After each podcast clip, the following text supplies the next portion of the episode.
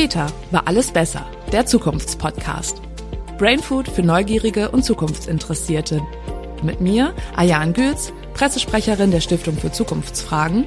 Und mit mir, Ulrich Reinhardt, wissenschaftlicher Leiter der Stiftung und Professor für empirische Zukunftsforschung.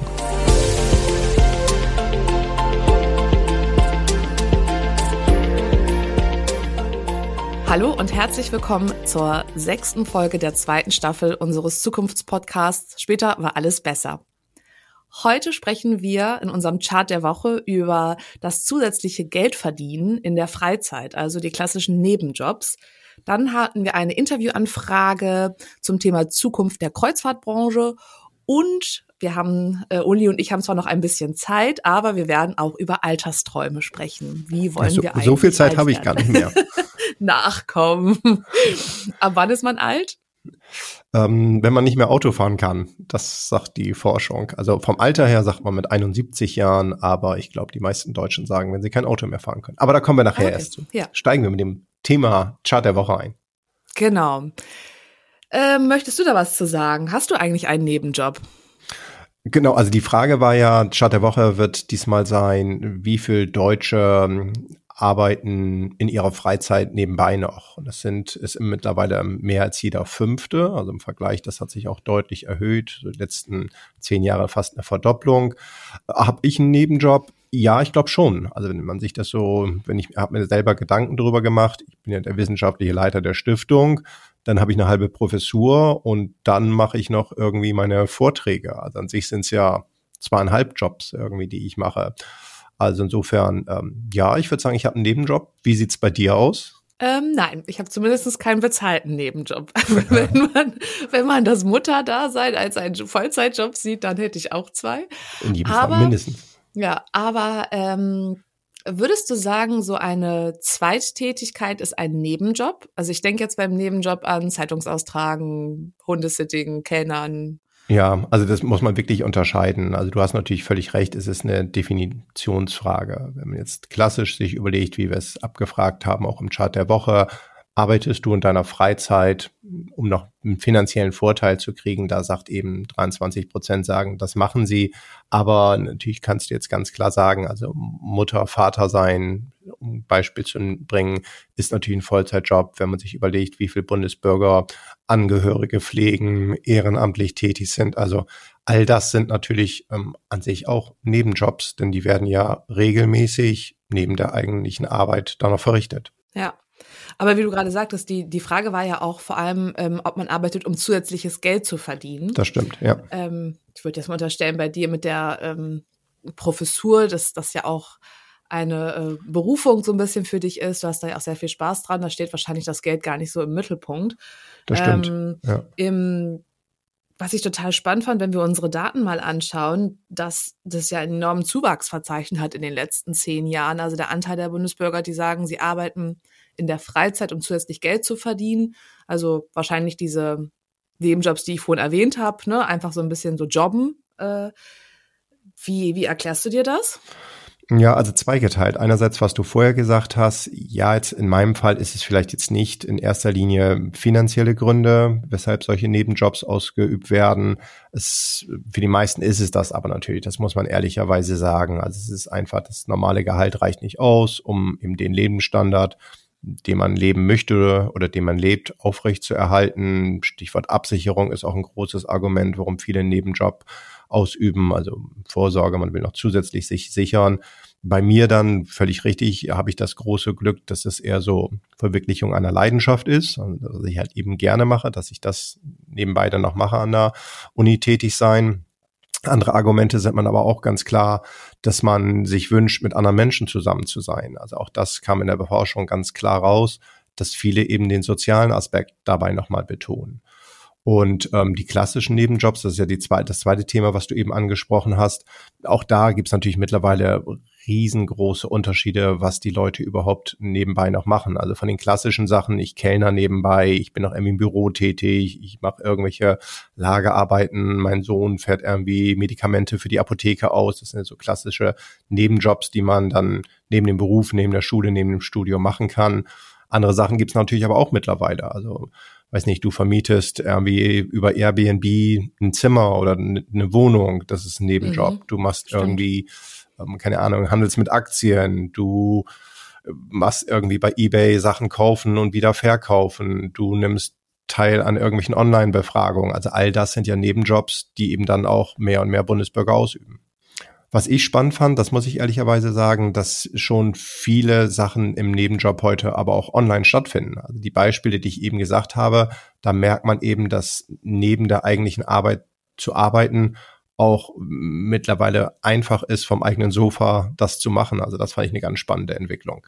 Aber ich habe nicht geantwortet auf deine Frage. Jetzt bin ich gesprungen und bin hin und her gesprungen. Es tut mir leid. Du hast natürlich auch diesen wesentlichen Punkt gesagt, es hat sich deutlich gesteigert. Das ist ähm, ja. völlig richtig. Also du hast wahrscheinlich in die Zahlen reingeguckt da, oder? Genau, richtig. Und, und auch wer ähm, einen Nebenjob ausübt. Also es sind man würde jetzt ja meinen, dass es vor allem die junge Bevölkerung ist. Also als ich zur Schule gegangen bin, hatte ich unfassbar viele Nebenjobs und auch irgendwie alle meine Freundinnen. Ähm, aber jetzt ist es ja auch, also nach wie vor so, dass es eben die junge Generation ist, aber auch viele zwischen 30 und 64, also im klassischen ähm, berufstätigen Alter, äh, wo man jetzt ja meinen würde, man hat halt einen Vollzeitjob oder einen Teilzeitjob, weil man noch irgendwie andere Verpflichtungen hat. Aber das ähm, hat mich total überrascht, dass das so wahnsinnig zugenommen hat. Und immerhin auch noch 16 Prozent der äh, Rentner in Deutschland haben einen Nebenjob.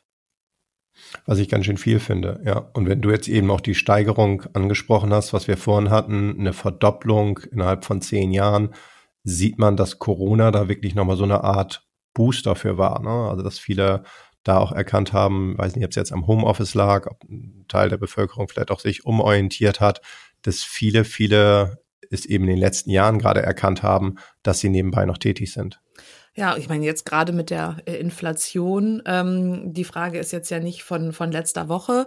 Also man kann jetzt nicht sagen, dass es nur eine Momentaufnahme ist, sondern es sich wirklich ja über die letzten zehn Jahre abgezeichnet hat, dass offensichtlich ein Job für viele Deutsche nicht mehr ausreicht, um den Lebensunterhalt zu bestreiten. Genau, und wenn man jetzt so ein bisschen wieder in die Zukunft blickt, das ist ja auch durchaus kritisch zu sehen. Also wenn es tendenziell eher zunimmt, sei es jetzt eine Notwendigkeit oder weil die Menschen es eben machen, weil sie das Gefühl haben, sie müssen noch zusätzlich Geld zu verdienen, das ist ja eine Entwicklung, die ich auch wirklich nicht gut finde. Also an sich sollte ja, ich gehe jetzt nicht so weit, dass ich sage, ein Verdiener Vollzeit sollte die Familie ernähren können. Ja, mit Doppelverdiener und man, beide Partner arbeiten, das finde ich ist in der Entwicklung, die gibt's ja schon länger. Aber wenn wir jetzt eine Notwendigkeit haben, dass nicht mal es ausreicht, wenn beide voll verdienen, was kommt denn dann ja. als nächstes? Also kommen wir wieder zurück zur Kinderarbeit?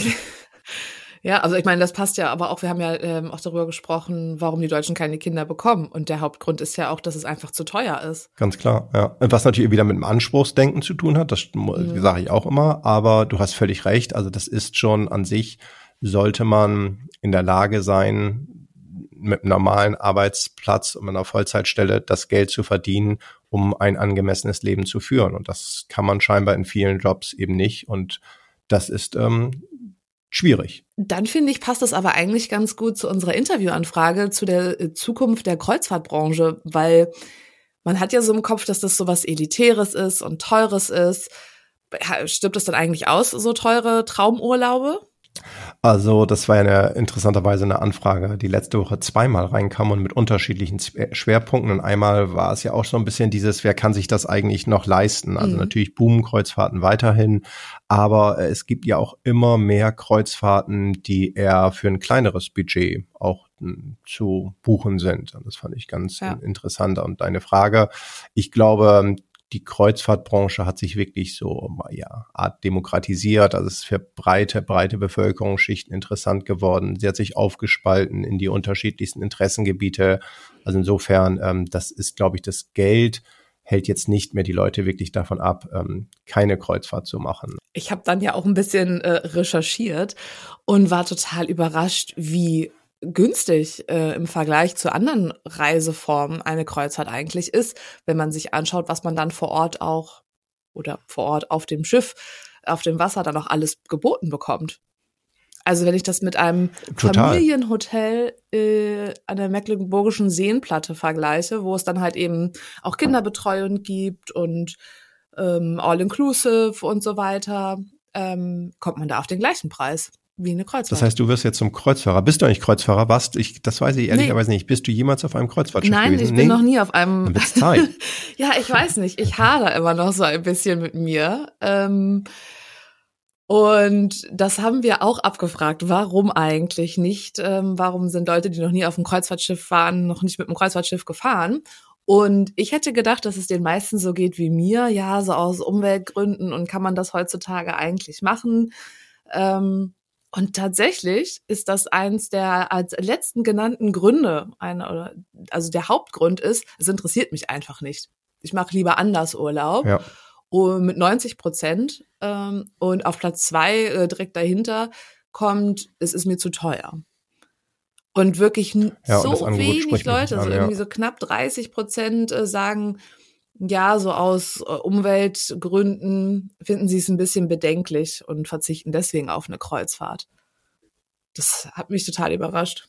Also mich überrascht es auch, wobei, wenn ich jetzt wieder ehrlich bin, das ist ja beim Thema Reisen schalten ja viele ihr ökologisches Gewissen aus. Und jetzt könnte man ja auch sagen, ist eine Kreuzfahrt so viel umweltschädlicher, als in den Urlaub zu fliegen? Ist das auch irgendwie, klar, Flight Shaming ist ja auch ein Thema, was wir schon mal angerissen haben. Aber ich glaube wirklich beim Thema Urlaub schalten viele ihr Gewissen einfach ab. Also insofern überrascht mich das nicht. Natürlich ist immer die Frage, kann man eigentlich noch dazu stehen, eine Kreuzfahrt zu machen? Also sind das zu viele Diskussionen dann im Freundeskollegenkreis, wenn man sagt, man na, ist irgendwie gerade in Zeiten, wo jetzt Energieknappheit ist und natürlich ist es ähm, umwelttechnisch auch zweifelhaft, was nach wie vor die meisten Kreuzfahrtreedereien halt eben an Energie verbrauchen und die Umwelt schädigen. Ja. Wobei dein, dein, dein Aspekt, äh, der wurde ja, den haben wir ja auch abgefragt. Ja, wäre es dir unangenehm, das vor Freunden und Bekannten zuzugeben, dass du auf einem Kreuzfahrtschiff warst? Das sind ja nur zehn Prozent. Noch weniger genau. wahrscheinlich. Das sind ja super wenig, die sagen, ach ja, nö. Also, und diejenigen, die ich kenne, die Kreuzfahrt ähm, Urlauber sind, die sind auch wirklich richtig Kreuzfahrer. Also dann einmal und immer wieder. Ja. Also ich glaube, wahnsinnig hohe Wiederholungsrate. Ne? Also das ist echt eine Branche, was denen total zugutekommt. Also mich würde es halt reizen, äh, das einmal kennenzulernen, ähm, wie das so ist. Aber warst du schon mal auf dem Kreuzfahrtschiff? Ja, ich habe das schon ein paar Mal gemacht und mit der Familie jeweils und wir sehen das total unterschiedlich. Also mein Sohn ist total begeistert und sagt, das ist Erholung pur für ihn. Meine Frau schätzt es wirklich, dieses jeden Tag eine neue Szenerie vom im Fenster zu haben und neue Städte kennenzulernen. Meine Tochter ist, glaube ich, nach wie vor so, ja, ich bin froh, dass wir da als Familie was machen. Ich bin derjenige, der ähm, jetzt immer eher das von dieser wissenschaftlichen Seite sieht und dann natürlich Sachen hinterfragt und es nicht richtig genießen kann. Aber ähm, insgesamt die ganze Familie schon, ja, wir sind ähm, Kreuzfahrer, ohne Frage. Aber ich finde es spannend, äh, dass du sagst, deine Frau schätzt das, ähm, ständig neue ähm, Szenerien zu haben und neue Länder kennenzulernen, weil also in unserer Forschung ist das ja gar nicht auf Platz eins. Also bei den Gründen, warum man gerne auf ein Kreuzfahrtschiff geht, ähm, sind die meisten Deutschen bei deinem Sohn. Ähm, ich möchte mich erholen, eine entspannte Atmosphäre, kein Stress, ähm, alles so vor Ort, kurze Wege und so weiter. Das hat mich jetzt ehrlich gesagt auch wieder überrascht. Ich hätte gedacht, das Besondere an der Kreuzfahrt ist doch, dass man so viel in, in kurzer Zeit sieht, verschiedene Länder, verschiedene Städte und so weiter. Das stimmt. Also da hat die Forschung echt was anderes rausgebracht, wobei das auch wieder sehr diese europäische Sichtweise auf den Kreuzfahrtsektor ist. Also wenn ich mir die Amerikaner anschaue, die Asiaten anschaue, die ja viel, viel mehr Seetage haben und dann hin und wieder mal ein, zwei Landausflüge innerhalb von einer Woche oder von zehn Tagen haben. Und wir Europäer umgekehrt vielleicht ein bis zwei Seetage bei so einer zehntägigen mhm. Cruise mhm. haben. Das ist schon etwas, was anders ist. Also ich will jetzt nicht sagen, wir Europäer haben auch wieder das Gefühl, der Urlaub muss sich lohnen und ich muss jetzt zig Städte gesehen haben und ich muss immer wieder an Land gewesen sein. Aber das ist schon auch kulturell sehr unterschiedlich, muss man sagen. Und die Forschung sagt aber wieder auch, und das ist ja dein Punkt und den finde ich wirklich wichtig, das Beste an so einer Reise ist die Erholung. Und jetzt können wir wieder sagen, die Grundmotive des Reisens, Erholung, Kontrast zum Alltag ist immer noch mal das Hauptmotiv des Reisens und alles andere, selbst Erlebnisse, sind eben danach erst. Und das zeigt sich eben auch hier wieder ähm, in der Forschung. Also sind wir Deutschen einfach unentspannt. Uns fällt es grundsätzlich schwer zu entspannen, weil tatsächlich habe ich das selber auch schon gemacht und ich kann das auch von Freundinnen, dass wenn wir uns entspannen müssen, dann sucht man sich Reiseziele, die so langweilig sind, dass man auch nichts anderes machen kann. Aber das ist, und das glaube ich, sind deine Bekannten wirklich nicht die Ausnahme. Also diese Erholungssuche, je mehr Angebot ich vor Ort schaffe, desto geringer ist nun mal der Erholung. Ja. Und wenn ich dann aus dem Urlaub wiederkomme und brauche an sich erstmal wieder eine Woche, um mich zu erholen von meinem Urlaub, das kann ja nicht der richtige Weg sein. Also wir müssen aufhören, auch noch den Urlaub zu optimieren und das Beste rauszuholen, sondern müssen da wirklich zusehen, dass Erholung seine Grundfunktion wieder erfüllt. Und das ist nun mal Erholung von und für den Alltag. Und ist das bei den Amerikanern auch so? Also die haben ja so wenig Urlaubstage, dass ich jetzt gedacht hätte, ich sehe die immer hier so innerhalb von zwölf Tagen einmal komplett Europa abreißen. Ähm, wenn die auf ihre ähm, Karibik-Touren sind, sitzen die auch nur auf dem Schiff? Ja, also ist wirklich die Erholung eine viel, viel größere Rolle. Zusätzlich natürlich noch die Unterhaltung und die haben halt das Spielen dabei. Also die ganzen Casinos an Bord, was dann ja irgendwie wieder mit rechtlichen Gründen zu tun hat, dass du irgendwie außerhalb einer bestimmten Seemeilenzone bist, dass du dann dort Glücksspielen betreiben darfst. Also das ist ein großes Argument, genauso wie im asiatischen Markt. Aber insgesamt ist es eben die Erholung, die schon da deutlich mehr gelebt wird, weil es ja auch da wieder komprimiert ist, wenige Tage, wie du sagst. Und dann will ich eben als erstes mich erholen. In Deutschland ist natürlich, das darf man auch nicht vergessen, für viele Kreuzfahrer das nicht der Haupturlaub, sondern die machen es halt zusätzlich. Und das ist eben bei vielen Amerikanern nicht möglich. Also da sind natürlich auch die Rahmenbedingungen etwas andere, muss man sagen, klar. Was ich spannend finde, das vielleicht auch zum Schluss, bevor wir zum nächsten Thema kommen, ähm, wo es hingeht, also was die Zukunft ist. Ich glaube ja, dass ähm, die Kreuzfahrten sich verändern werden. Also einerseits haben wir jetzt ja in den letzten Jahren so eine Aufspaltung gehabt, sehr stark themenorientiert, zielgruppenorientiert. Es gab für jede Zielgruppe was, ob für ähm, Homosexuelle, für Singles, für ähm, Heavy Metal Interessierte, für welche, die sehr kulturinteressiert waren. Also es hat sich ja sehr, sehr schön aufgespalten, der Markt auch. Andererseits glaube ich natürlich, dass das auf Dauer nicht auslangen wird und die Branche sich insgesamt weiterentwickeln muss. Also ein Stichwort hast du angesprochen, Nachhaltigkeit, das muss gelöst werden. Kreuzfahrten müssen einfach nachhaltiger werden. Mhm. Zusätzlich ähm, glaube ich natürlich schon, dass auch jetzt sich das irgendwie weiterentwickeln muss. Du hast ganz am Anfang gesagt, jetzt dieses steife und teure. Was ist eigentlich das Äquivalent zum Captain's Dinner? Was muss eigentlich in Zukunft das Besondere sein, von dem du berichtest? Ich glaube nicht mehr, dass das die Busfahrt durch die Kleinstadt da irgendwie ist, die du an Land dann machst. Also was ist eigentlich noch das Tolle an Bord? Das ist, glaube ich, eine Frage, die wirklich ist zu beantworten gilt in Zukunft. Ja, wobei da gibt's ja so viele verschiedene Anbieter, wie du sagst. Ne? Also ähm, ganz unterschiedliche Preisklassen auch ähm, für Familien oder vielleicht eher für Rentner, für diejenigen, die gerne mit einem Abendkleid zum äh, Dinner gehen und die, die vielleicht eher Party machen wollen. Das stimmt. Also ist das, ja. weil das sieht man ja auch in vielen anderen Bereichen unseres Lebens, dass sich jedes Angebot so enorm aufspaltet. Siehst du da eigentlich auch irgendwie ein Ende? Also man kann ja alles immer noch mehr aufspalten und immer spitzere Zielgruppen und Angebote für seine äh, spitzeren Zielgruppen schaffen. Aber ist dann, ist, siehst du da auch ein Ende oder meinst du, das wird jetzt erstmal noch eine Weile so weitergehen?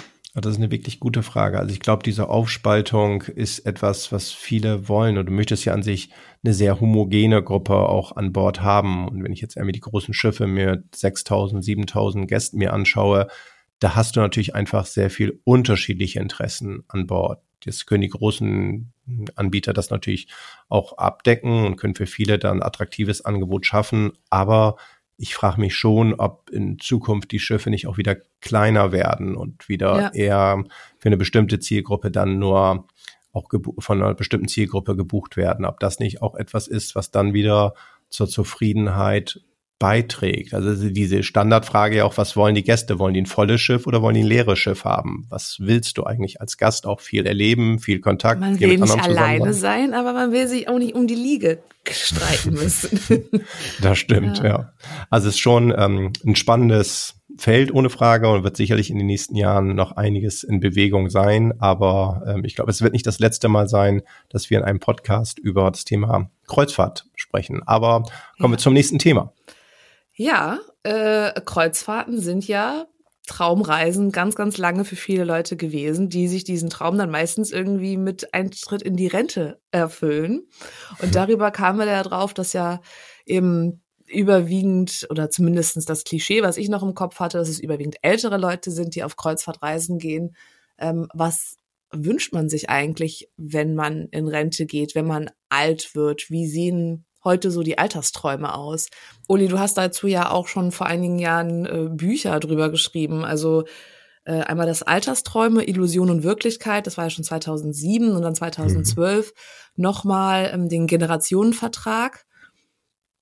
Was hat sich seitdem verändert? Siehst du da irgendwie, dass äh, die Alten anders sind, die Träume anders sind?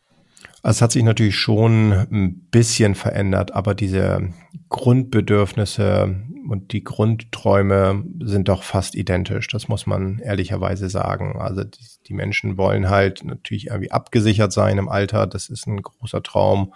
Und dann sind es aber weiterhin die typischen Träume, die man hat. Die mögen individuell dann ein bisschen variieren. Die einen, was wir eben hatten, träumen davon, auf große Fahrt zu gehen, auf ein Kreuzfahrtschiff, einmal die Welt kennenlernen, also nochmal unterwegs sein. Die anderen träumen davon, sich nochmal ein bestimmtes ähm, Hobby zu suchen, was sie aus Zeitgründen vielleicht nie verwirklichen konnten.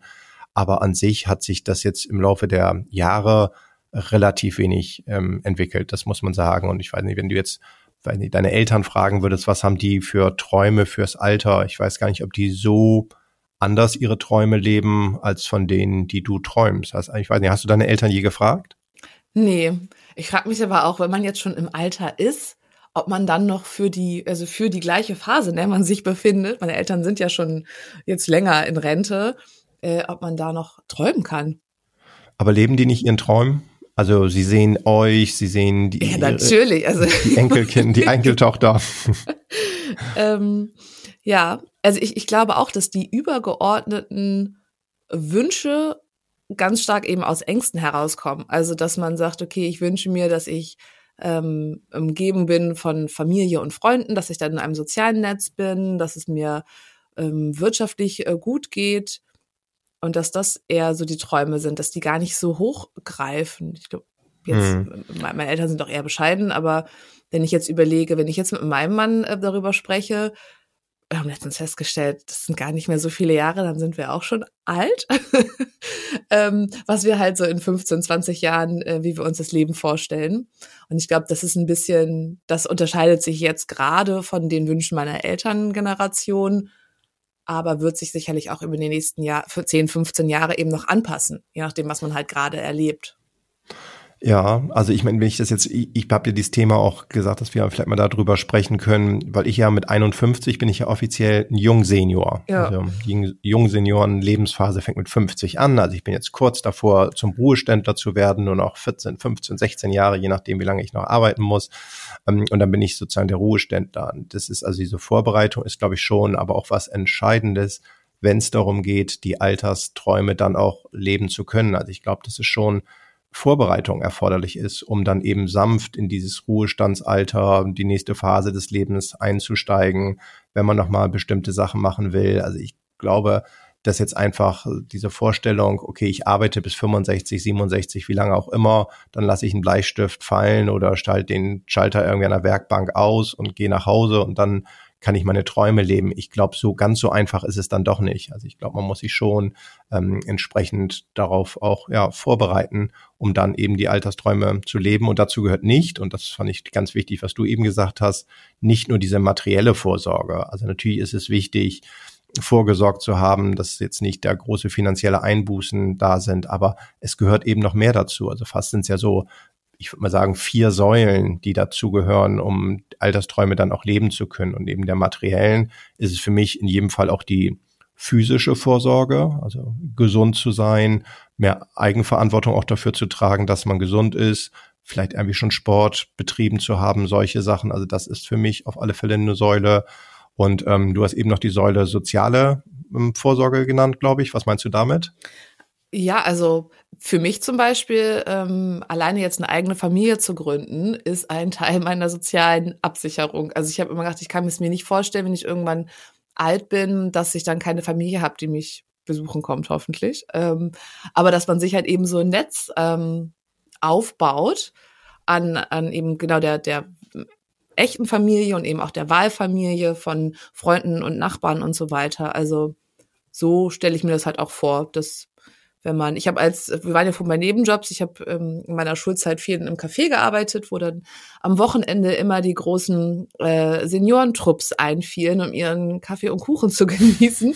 Und ich fand das schön. Das waren, das waren richtige so alte Omis, ähm, die, die sich da immer sonntags zum Kaffee getroffen haben miteinander und mir dann irgendwie von ihren Enkelkindern und Co. erzählt haben. Also das, diese haben sich da einfach ausgetauscht und das fand ich irgendwie sehr nett, dass eben nicht dieses alleine äh, einsam in der Wohnung sitzen und alt werden, sondern die haben immer noch was unternommen. Hm. Und durften dann auch endlich Sahnetorte. Und durften, ja, genau. Haben sich natürlich dann die Damen trotzdem noch Gedanken drum gemacht, ähm, ob sie jetzt die Sahne noch extra oben drauf nehmen, aber ja, das ist auch ein, einer meiner Träume. Äh, ich werde dann nur noch genießen und nicht mehr so vernünftig sein. Aber das fand ich, ähm, also es sind wichtige Punkte, die du jetzt, glaube ich, angesprochen hast. Ich glaube, die größten, wenn man jetzt das Gegenteil von Altersträumen nimmt, die Altersängste, ich glaube, ein ganz, ganz großer Bereich, wofür sich viele Bürger fürchten, ist wirklich die Einsamkeit. Also wenn dann die Kinder aus dem Haus sind, die Enkelkinder vielleicht nicht vorhanden sind, weil wir natürlich auch eine zunehmend kinderlosere Gesellschaft haben, eine versengelte Gesellschaft, wenn dann vielleicht noch irgendwann der Partner, die Partnerin nicht mehr da ist. Ich glaube, diese Angst vor Einsamkeit, das ist ähm, wirklich die größte Sorge, die man hat. Ja, leider ja auch zu Recht. Ja. Also wenn man sich die Zahlen anguckt, ist es ja leider auch so. Also ähm, gerade für die Frauen, mhm. ähm, die werden ja älter und es ist tatsächlich auch statistisch so zu sehen, dass halt die ähm, der Anteil der alleinstehenden alten Frauen, die dann tatsächlich in Einsamkeit leben, ähm, einfach zunimmt. Ja, ja, Was da, traurig ist, ja. Total. Und das ist, wenn wir jetzt eben diese Säulen hatten, also wir hatten jetzt die materielle Sorge, äh, Säule, wir hatten die physische, gesundheitliche Säule, wir hatten die soziale Säule, ist das vielleicht die vierte Säule, auch auf die man dann auch wirklich noch achten muss, dass man sich mental vorbereitet. Also ich sage jetzt nicht, man muss sich mental darauf vorbereiten, irgendwann alleine zu sein, aber ich glaube, es ist schon wichtig, mental halt dafür, davor zu sorgen, dass man Hobbys entwickelt, dass man sich selbst beschäftigen kann, dass man selber noch loskommt, was unternimmt. Das ist ja nicht einfach, wenn man es sein Leben lang nicht Hilfe gemacht. annehmen kann. Hilfe, ganz alt. wichtiger Punkt. ja. ja. Also das sind ähm, so Sachen, was glaube ich wirklich wichtig ist. Und wir dürfen nicht vergessen, also dieses, grundsätzlich dieses Thema Altersträume ist schon was Wichtiges, denn wir haben in Zukunft eben eine Gesellschaft, die zunehmend älter wird, eine zunehmende Gesellschaft, wo auch sehr, sehr viele ältere Bürger da sein werden. Also ich glaube, dass sich natürlich auch ähm, von Seite des Angebots in Zukunft vieles entwickeln wird, dass wir im Alter unsere Träume leben können, denn der Jugendwahn, der geht, glaube ich, wirklich ähm, eher früher als später zu Ende. Ja, das stimmt. Ähm, mhm. so wie sich das auch in dem, im Reisen und so weiter alles weiter aufspaltet, so ist es natürlich auch mit, mit dem Altwerden, wie du jetzt sagst, jetzt bist du ein Jungsenior. Ähm, an sich bist du ja noch weit davon entfernt, irgendwie alt zu sein mit 50. Also du nimmst ja heute mit 50 ganz anders noch am, am Leben teil als irgendwie vor 100 Jahren. Ähm, oder noch länger her, da ist man ja maximal 50 überhaupt geworden. Das stimmt. Das heißt, diese, die, die Spanne irgendwie auch was im Leben zu, zu erleben, und auch die Ansprüche daran teilnehmen zu wollen, ist natürlich größer geworden. Das heißt, die Älteren, sagen wir mal alle über 50, äh, die jetzt irgendwelche Senioren und Frührentner-Kategorien ähm, einsortiert werden, sind ja auch enorm wichtig für die Wirtschaft. Ja, und das ist natürlich auch, spricht wirklich dafür wieder, dass wir in Zukunft auch viele Altersträume verwirklichen können, weil wenn natürlich das Angebot entsprechend vorhanden ist und intensiviert wird und breiter aufgestellt wird, dann können sich es mehr und mehr Menschen leisten, mehr und mehr Bürger finden sich dann auch wieder. Also insofern ähm, unser Motto des Podcasts ja auch immer, später war alles besser. Also ich glaube, was die Altersträume angeht, wir können uns darauf freuen, im Alter ähm, deutlich mehr Träume zu verwirklichen als noch die Generation vor uns. Das ist ähm, die Konsumausgaben bei über 50-Jährigen oder mit über 50 sind ja auch am höchsten. Kannst wenn man das mal so im Bundesdurchschnitt vergleicht. Ähm, das stimmt. Und auch der ja. Anspruch, ne? Service, Lebensqualität, äh, das, was man so erwartet äh, von der um vom Umfeld, ist ja auch nochmal ein anderes. Also es geht immer weniger äh, Jugendwahn, Glanz und Glamour, sondern eben mehr um Qualität. Qualität statt Quantität, das glaube ich auch. Service hast du jetzt angesprochen, das ist was Wichtiges. Und dann noch dieses Soziale und die Gemeinschaft oder die Geselligkeit, wie auch immer man es nennen möchte, das ist ja an sich auch das, was wir auch in jüngeren Jahren schon oftmals vermissen und haben wir jetzt ja schon immer mal wieder im Podcast gehabt, diese Renaissance der Gemeinschaft, der Geselligkeit, also dass die Menschen in der Gesellschaft wieder enger zusammenrücken wollen Das ist ja äh, un ungefragt auch ein Traum fürs Alter, dass man endlich wieder mehr Zeit für die Menschen hat, ähm, für die man vielleicht in diesem, dieser Rush-Hour des Lebens, in der wir beide jetzt auch so ein bisschen sind, zwischen Zweitjob und Nebenjob und Familie und Kinder und Selbstverwirklichung, dass man dann wieder mehr Zeit für die Menschen hat, ähm, für die man sich jetzt leider zu wenig Zeit nimmt. Ja. Ja, das stimmt. Das wird schön. Das wird Darauf schön, wir freuen uns drauf. Ähm, ähm, Uli, Genau, ähm, wir freuen uns drauf. Wie, wie sieht es denn aber jetzt so aus der, ähm, aus der wissenschaftlichen Sicht? Was sagt der Zukunftsforscher dazu? Was kommt, was geht, was bleibt? Hm. Ja, also ich würde es heute fast aufteilen auf die drei Themen, die wir angesprochen haben. Vielleicht als erstes, ähm, was geht, kann man zweigeteilt sehen, aber ich glaube, diese Trennung von Arbeit und Freizeit, die wird mehr oder weniger verschwinden. Also es greift immer mehr ineinander und wenn man so klassisch hier auch immer gesagt hat, diese Balance zwischen Arbeit und Leben, dass, dass die Arbeit gegenüber dem Leben gesehen hat. Das ist einfach von der Begrifflichkeit ja schon falsch gewesen. Ich glaube, Arbeit wird mehr und mehr Teil des Lebens werden und das wird ineinander greifen. Der Beruf greift in die Freizeit ein und umgekehrt die Freizeitelemente, die in den beruflichen Alltag eingreifen. Also ich glaube, da wird diese strikte Trennung von Arbeit und Freizeit mehr und mehr gehen. Also ich erwarte, dass in Zukunft mehr Leute in ihrer Freizeit dann auch irgendwie beruflich tätig sein werden, aber auch in ihrer Freizeit, in ihrem Berufsleben mehr Freizeitelemente haben was kommt. Ähm, ich glaube, Kreuzfahrt wird boomen. Also wenn wir uns jetzt so die Tourismusbranche anschauen, ich glaube, die Zahlen waren ja vor Corona jedes Jahr fast zweistellige Zuwachsraten. Das wird, hat natürlich durch Corona arg ist arg zurückgegangen. Klar, so ein Thema wie Corona, Pandemie, das war für die Kreuzfahrtbranche natürlich ein wirklicher Albtraum, aber ich glaube, die wird wieder auferstehen und ich glaube, wir werden da eine Ausdifferenzierung auf dem Markt haben. Aber dieser Traum, und wir haben vorhin gar nicht das Thema Sicherheit auf Reisen, ist ja auch, was in Zukunft immer wichtiger wird, was auf Kreuzfahrtschiffen eben so gesehen wird, also dass man keine Angst hat, dass man da ähm, nicht heil wieder zurückkommt. Also ich glaube, Kreuzfahrt, das wird in Zukunft noch weiter kommen und wird noch weiter zunehmen. Und als letztes, was bleibt, das sind die Altersträume. Und du hast es sehr schön vorhin gesagt, dass die sich gar nicht so sehr verändert haben. Aber ich glaube, es ist insgesamt wirklich wichtig, dass wir Träume für die Zukunft haben. Also, dass wir uns trauen zu träumen, dass wir Träume auch haben, die vielleicht erst im Alter sich dann verwirklichen lassen, dass wir sie dann aber wirklich verwirklichen und konstruktiv angehen und dass wir dann ähm, dort mehr leben. Also ich glaube, das wird in Zukunft bleiben, dass wir im Alter vieles machen können, was wir vielleicht jetzt uns noch gar nicht erträumen, aber dann doch in die Wirklichkeit umsetzen. Da hoffe ich drauf. Das ist schön. Wir werden so leben, was wir uns heute noch nicht mal erträumen können. Das stimmt. Das in Zukunft wird alles besser. Später genau, war später, alles besser. Genau. Sehr schön. Ich danke dir für das nette Gespräch, Uli. Es hat wieder Spaß gemacht mit dir. In diesem Sinne, tschüss und bis zum nächsten Mal. Ich freue mich drauf. In zwei Wochen hören wir uns wieder und dann werden wir wieder spannende Themen aus der Stiftung ähm, diskutieren. Ayan, ähm, bis dahin.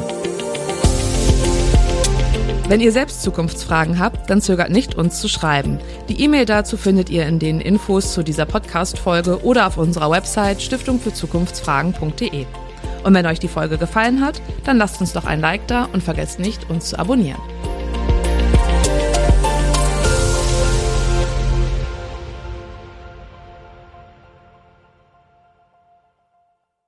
Dieser Podcast wurde produziert von Wortlieferant.de